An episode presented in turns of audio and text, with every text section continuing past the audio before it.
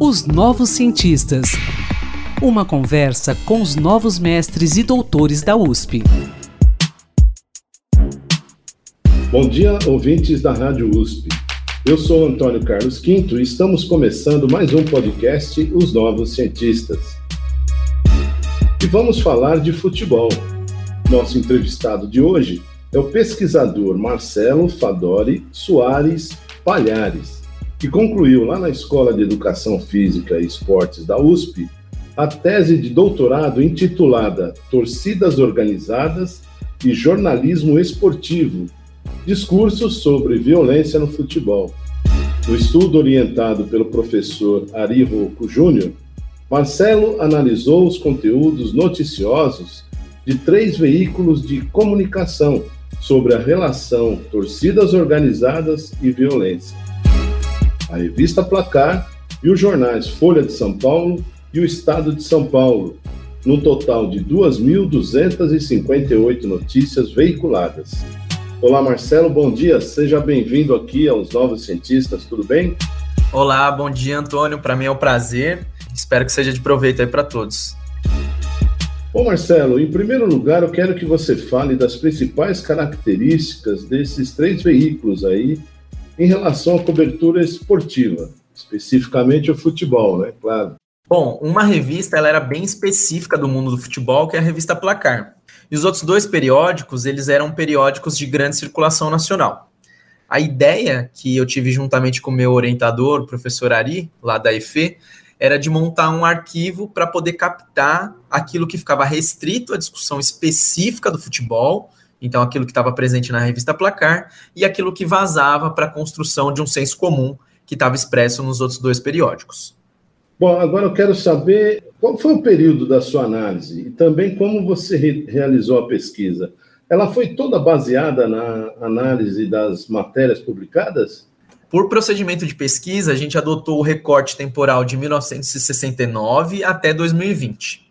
69, porque foi o ano de surgimento das primeiras torcidas organizadas nesse modelo que a gente investigou na tese, e de 2020, porque era um corte para poder finalizar o arquivo. É, foram quase dois anos de investigação nos acervos dos jornais, então foi uma pesquisa bibliográfica, documental. Então foi muito tempo na frente da tela, buscando e lendo as notícias específicas e que eram relacionadas às torcidas organizadas.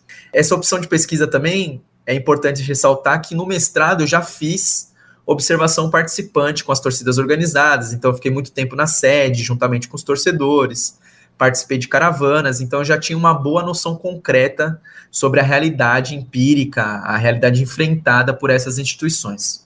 Legal. E agora me diz sobre os veículos. Houve diferença na cobertura desses três veículos? Então, Antônio, de uma forma majoritária, não, porque eles se filiavam a um discurso e seguiam firmes naquele discurso. Então, se o jornalismo se mostrava capaz de apresentar a, a interface e os dilemas enfrentados por estes grupos? A resposta é não. Então, eles eram bem uniformes nas suas respostas em relação às torcidas.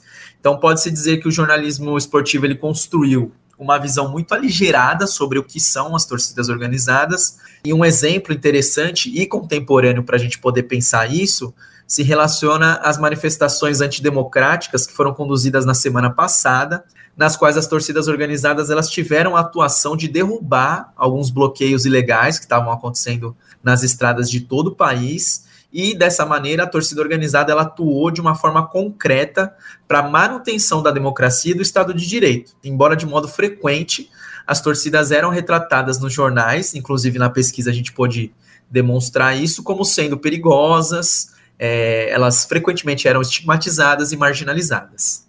Agora, me diz uma coisa: é, esses noticiários, de alguma forma, colaboraram, pelo menos no período que você analisou ali, que você estudou, de alguma forma eles tiveram alguma colaboração para minimizar essa violência entre torcidas?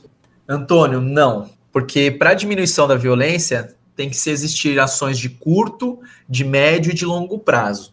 É importante destacar que em alguns casos o conteúdo noticioso ali produzido pelos jornais pode até auxiliar no aumento da violência. Então, apenas a apresentação de algumas cenas de violência física pode criar no imaginário social sobre o que é a torcida, até rankings sobre qual é a torcida mais temida, qual é a mais perigosa. Inclusive, pode até servir como um meia-culpa, no sentido de que os torcedores vão legitimar algumas ações violentas com base naquilo que se vincula em relação a eles nos jornais. Principalmente lá no mestrado, quando eu estava em contato direto com os torcedores, eles falavam mais ou menos assim: já que os jornais falam que nós somos bandidos, em alguns momentos talvez nós sejamos. Me diz uma outra coisa. Quando falamos em violência entre torcidas, quando você se referiu, quando você se refere a isso no seu estudo, você fala somente com relação às violências físicas, ou Marcelo? Não, de modo algum.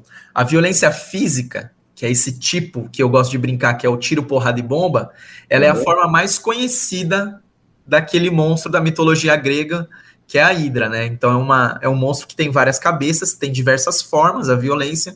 No entanto, a forma mais conhecida e mais combatida é a violência física. No entanto, a tese ela buscou evidenciar de modo central que um futebol sem a violência física não significa um futebol pacífico. Então não adianta nada você não ter briga entre torcidas ou entre torcedores, entre grupos, mas você aceitar outras formas de violência, por exemplo, o racismo, a homofobia, a corrupção, a xenofobia.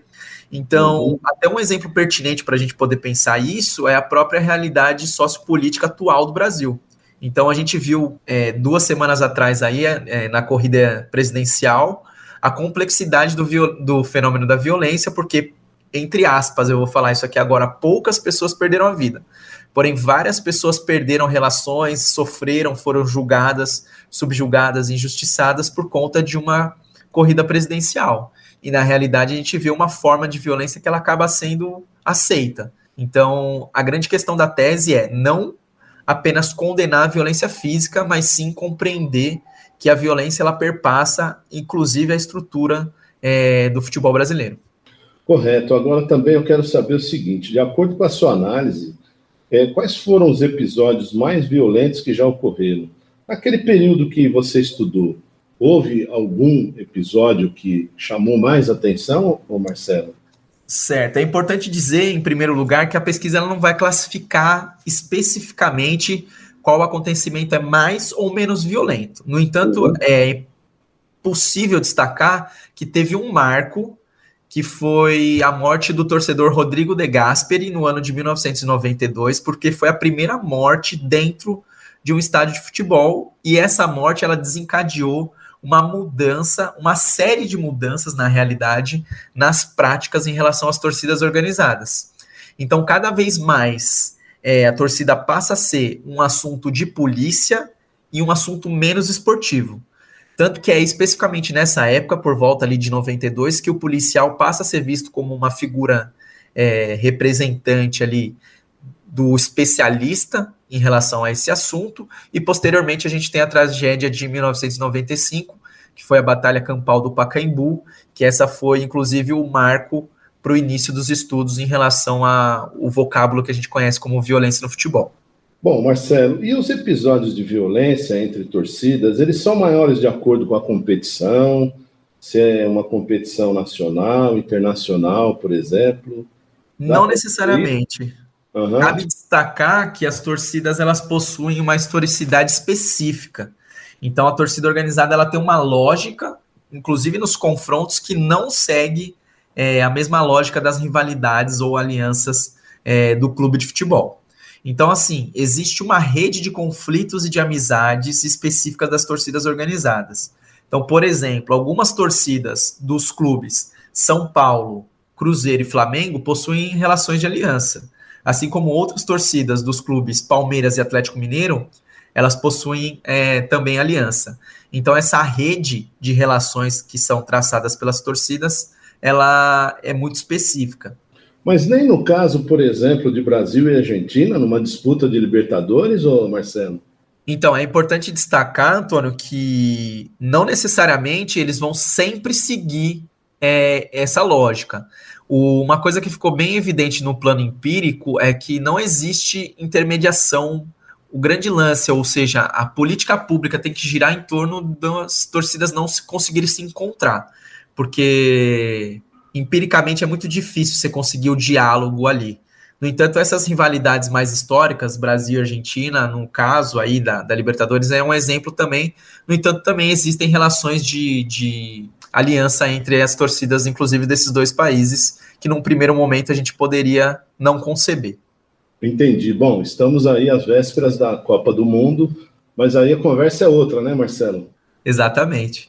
Minha última questão, Marcelo, infelizmente o nosso tempo é curto. Eu quero saber se no período em que você estudou, né, essas notícias, se você detectou algumas mudanças na linguagem, algumas mudanças de tendências nos discursos jornalísticos, então, Antônio, o discurso ele vai circular, né? Ele aparece e desaparece, mas didaticamente eu assinalo esse período aí de 92. Então, antes o torcedor ele era representado como alguém que era abnegado, ele deixa a própria vida de lado para poder torcer para o time.